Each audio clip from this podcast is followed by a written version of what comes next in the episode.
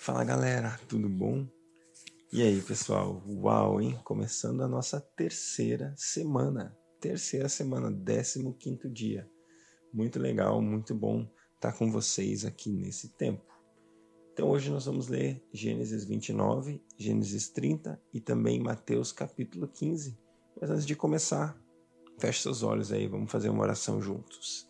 Deus, muito obrigado pelo teu amor por nós, pela tua graça, fidelidade, pela que, por aquilo que o Senhor nos tem ensinado nesses dias. Nós queremos agradecer ao Senhor pela Sua palavra, pelo aprendizado que a Tua palavra nos traz, pela transformação e renovação na nossa mente que a Tua palavra traz. Pai. Nós queremos sim alinhar nossos pensamentos, alinhar nossa mente, nossas emoções, nossas vontades à Sua palavra, para que a gente possa viver de acordo com o Teu reino estabelecer teu reino aqui na terra, Pai. Venha a nós o teu reino e seja feita a tua vontade aqui na terra, assim como é no céu. Em nome de Jesus. Amém. Amém. Glória a Deus, pessoal. Muito legal estar com cada um de vocês. E agora vamos então com Gênesis 29. Então Jacó seguiu viagem e chegou a Mesopotâmia. Certo dia, olhando ao redor, viu um poço no campo e três rebanhos de ovelhas deitadas por perto, pois os rebanhos bebiam daquele poço, que era tapado por uma grande pedra. Por isso, quando todos os rebanhos se reuniam ali, os pastores rolavam a pedra da boca do poço e davam água às ovelhas. Depois, recolocavam a pedra em seu lugar sobre o poço. Jacó perguntou aos pastores: Meus amigos, de onde são vocês? Somos de Arã, responderam. Vocês conhecem Labão, neto de Naor? perguntou-lhes Jacó. E eles responderam: Sim, nós o conhecemos. Então Jacó perguntou: E ele vai bem? Sim, vai bem, disseram eles. E ali vem sua filha Raquel com as ovelhas. Disse ele: Olhem, o sol ainda vai alto e não é hora de recolher os rebanhos. Deem de beber as ovelhas e levem-nas de volta ao pasto. Mas eles responderam: não podemos, enquanto os rebanhos não se agruparem e a pedra não for removida da boca do poço, só então daremos de beber às ovelhas. Ele ainda estava conversando quando chegou Raquel com as ovelhas de seu pai, pois ela era pastora. Quando Jacó viu Raquel, filha de Labão, irmão de sua mãe, e as ovelhas de Labão, aproximou-se removeu a pedra da boca do poço e deu de beber às ovelhas de seu tio Labão. Depois Jacó beijou Raquel e começou a chorar bem alto. Então contou a Raquel que era parente do pai dela e filho de Rebeca, e ela foi correndo contar tudo a seu pai. Logo que Labão ouviu as notícias acerca de Jacó, seu sobrinho, correu ao seu encontro, abraçou-o e beijou. Depois levou-o para casa e Jacó contou-lhe tudo o que havia ocorrido. Então Labão lhe disse: Você é sangue do meu sangue. Já fazia um mês que Jacó estava na casa de Labão quando este lhe disse: Só por ser meu parente você vai trabalhar de graça? Diga-me, qual deve ser o seu salário? Ora, Labão tinha duas filhas. O nome da mais velha era Lia e a mais nova, Raquel. Lia tinha olhos meigos, mas Raquel era bonita e atraente.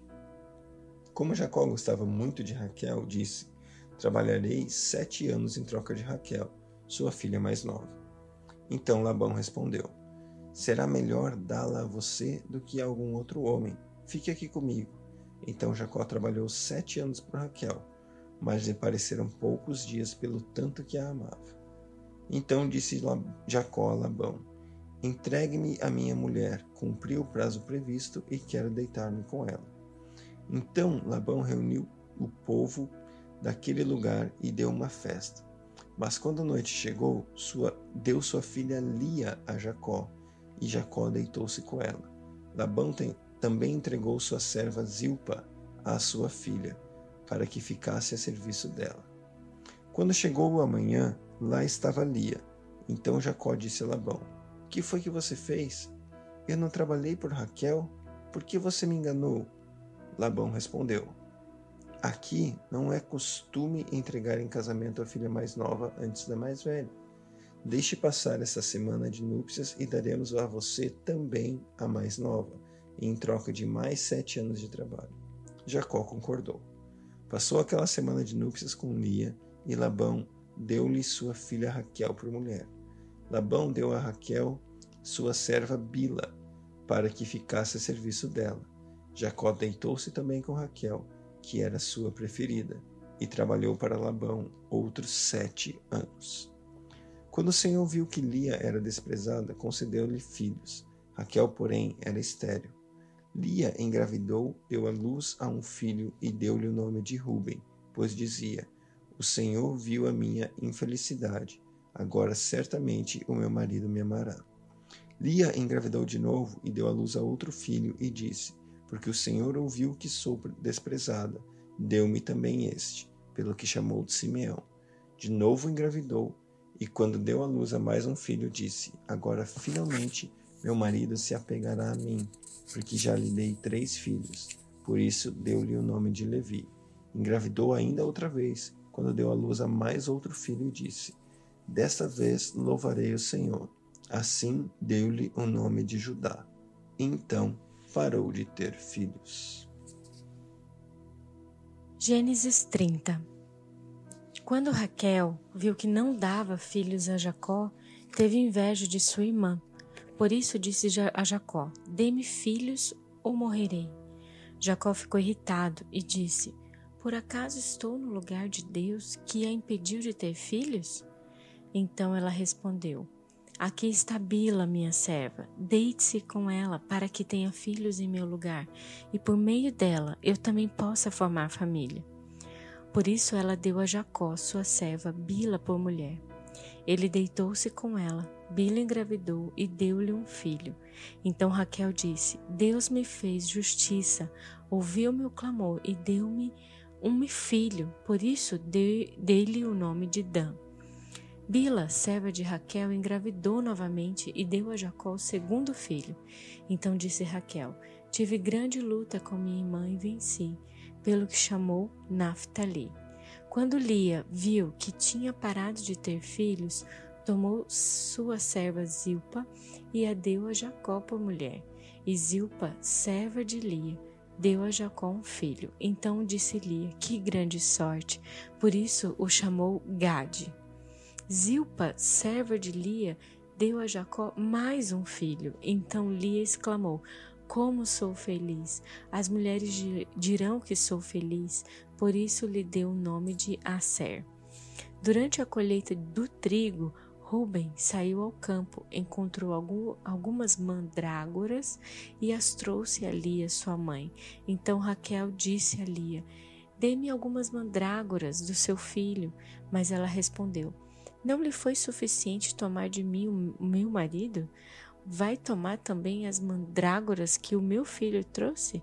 Então disse Raquel: Jacó se deitará com você esta noite, em troca das mandrágoras trazidas pelo seu filho. Quando Jacó chegou do campo naquela tarde, Lia saiu ao seu encontro e lhe disse: Hoje você me possuirá, pois eu comprei esse direito com as mandrágoras do meu filho. E naquela noite ele se deitou com ela. Deus ouviu Lia e ela engravidou e deu a Jacó o quinto filho. E disse Lia: Deus me recompensou por ter dado a minha serva ao meu marido. Por isso deu-lhe o nome de Issacar. Lia engravidou de novo e deu a Jacó o sexto filho. Disse Lia: Deus presenteou-me com uma dádiva preciosa. Agora meu marido me tratará melhor. Afinal, eu já lhe dei seis filhos. Por isso, deu-lhe o nome de Zebulon. Algum tempo depois, ela deu à luz a uma menina, a quem chamou Diná. Então Deus lembrou-se de Raquel. Deus ouviu seu clamor e a tornou fértil.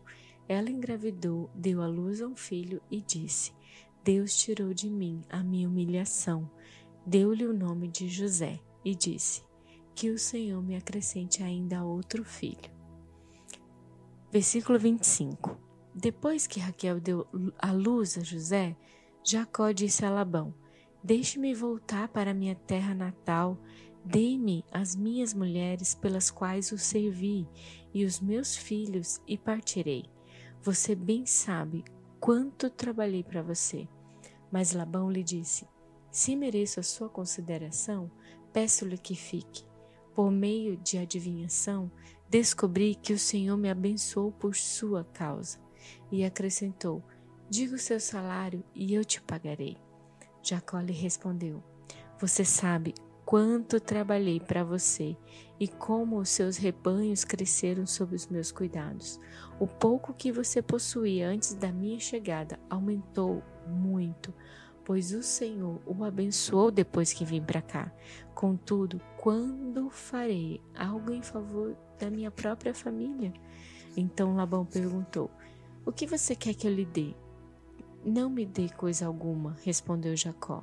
Eu voltarei a cuidar dos seus rebanhos se você concordar com o seguinte: Hoje eu passarei por todos os seus rebanhos e tirarei do meio deles todas as ovelhas salpicadas e pintadas, todos os cordeiros pretos e todas as cabras pintadas e salpicadas. Eles serão o meu salário e a minha honestidade dará testemunho de mim no futuro, toda vez que você resolver verificar o meu salário. Se estiver em meu poder alguma cabra que não seja salpicada ou pintada, e algum cordeiro que não seja preto, poderá considerá-los roubados. E disse Labão: De acordo, seja como você disse.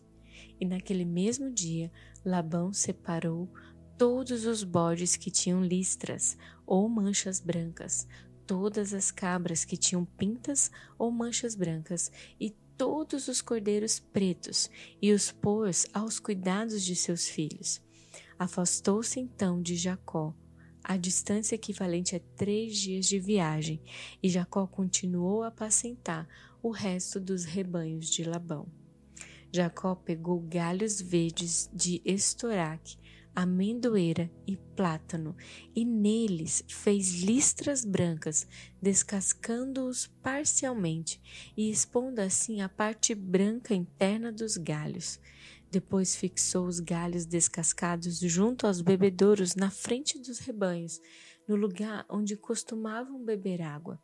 Na época do cio, os rebanhos vinham beber e se acasalavam diante dos galhos e geravam filhotes listrados, salpicados e pintados. Jacó separava os filhotes do rebanho dos demais e fazia com que esses ficassem juntos dos animais listrados e pretos de Labão. Assim foi tomando e formando seu próprio rebanho que separou de Labão. Toda vez que as fêmeas mais fortes estavam no cio, Jacó colocava os galhos nos bebedouros em frente dos animais para que se acasalassem perto dos galhos. Mas, se os animais eram fracos, não os colocava ali. Desse modo, os animais fracos ficavam para Labão e os mais fortes para Jacó. Assim, o homem ficou extremamente rico, tornando-se dono de grandes rebanhos e de servos e servas, camelos e jumentos. Mateus 15 Então, alguns fariseus e mestres da lei, vindos de Jerusalém, foram a Jesus e perguntaram: Por que os seus discípulos transgridem as tradições dos líderes religiosos, pois não lavam as mãos antes de comer? Jesus respondeu: e por que vocês transgridem o mandamento de Deus por causa da tradição de vocês? Pois Deus disse: Honra teu pai e tua mãe, e quem amaldiçoar seu pai e sua mãe terá de ser executado. Mas vocês afirmam que, se alguém disser ao seu pai ou à mãe, qualquer ajuda que eu poderia dar já dediquei a Deus como oferta, não está mais obrigado a sustentar seu pai. Assim, por causa da sua tradição, vocês anulam a palavra de Deus. Hipócritas! Bem profetizou Isaías acerca de vocês, dizendo: Esse povo me honra com os lábios, mas o seu coração está longe de mim. Em vão me adoram. Seus ensinamentos não passam de regras ensinadas por homens. Jesus chamou para junto de si a multidão e disse: Ouçam e entendam. O que entra pela boca do homem não torna ele impuro, mas o que sai da sua boca, isto o torna impuro. Então os discípulos se aproximaram dele e perguntaram: Sabes que os fariseus ficaram ofendidos quando ouviram isso? Ele respondeu: Toda a planta que meu Pai Celestial não plantou será arrancada pelas raízes. Deixem-nos, eles são guias cegos. Se um cego conduzir outro cego, ambos cairão no buraco. Então Pedro pediu-lhe: Explica-nos essa parábola. Será que vocês não conseguiram entender? perguntou Jesus. Não percebem que o que entra pela boca vai para o estômago e mais tarde é expelido? Mas as coisas que saem da boca vêm do coração e estas são as que tornam o homem impuro. Pois do coração saem os maus pensamentos, os homicídios, os adultérios, as imoralidades sexuais, os roubos, os falsos testemunhos, as calúnias. Essas coisas tornam o homem impuro, mas o comer sem lavar as mãos não o torna impuro. Saindo daquele lugar, Jesus retirou-se para a região de Tiro e de Sidom. Uma mulher cananeia, natural dali, veio a ele gritando: Senhor, filho de Davi, tem misericórdia de mim. A minha filha está endemoniada e está sofrendo muito. Mas Jesus não lhe respondeu uma palavra. Então seus discípulos se aproximaram dele e pediram: Manda embora, pois vem gritando atrás de nós. Ele respondeu: Eu fui enviado apenas às ovelhas perdidas de Israel. A mulher veio, adorou de joelhos e disse: Senhor, ajuda-me. Ele respondeu: Não é certo tirar o pão dos filhos e lançá-lo aos cachorrinhos. Disse ela, porém: Sim, Senhor, mas até os cachorrinhos comem das migalhas que caem da mesa de seus donos e se satisfazem. Jesus respondeu: Mulher, é grande a sua fé, seja conforme você deseja. E naquele mesmo instante, a sua filha foi curada. Jesus saiu dali e foi para a beira do mar da Galiléia. Depois subiu ao monte e se assentou. Uma grande multidão dirigiu-se a ele, levando-lhe aleijados, cegos, mancos e mudos, e muitos outros, e os colocaram a seus pés, e ele os curou.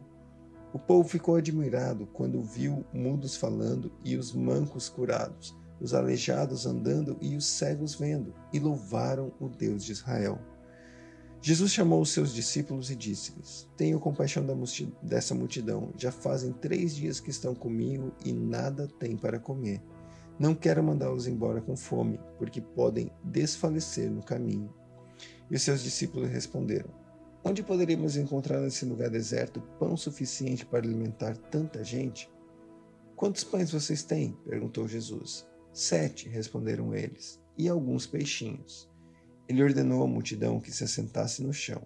Depois de tornar os sete pães e dar graças, partiu-os e entregou aos seus discípulos, e os discípulos à multidão.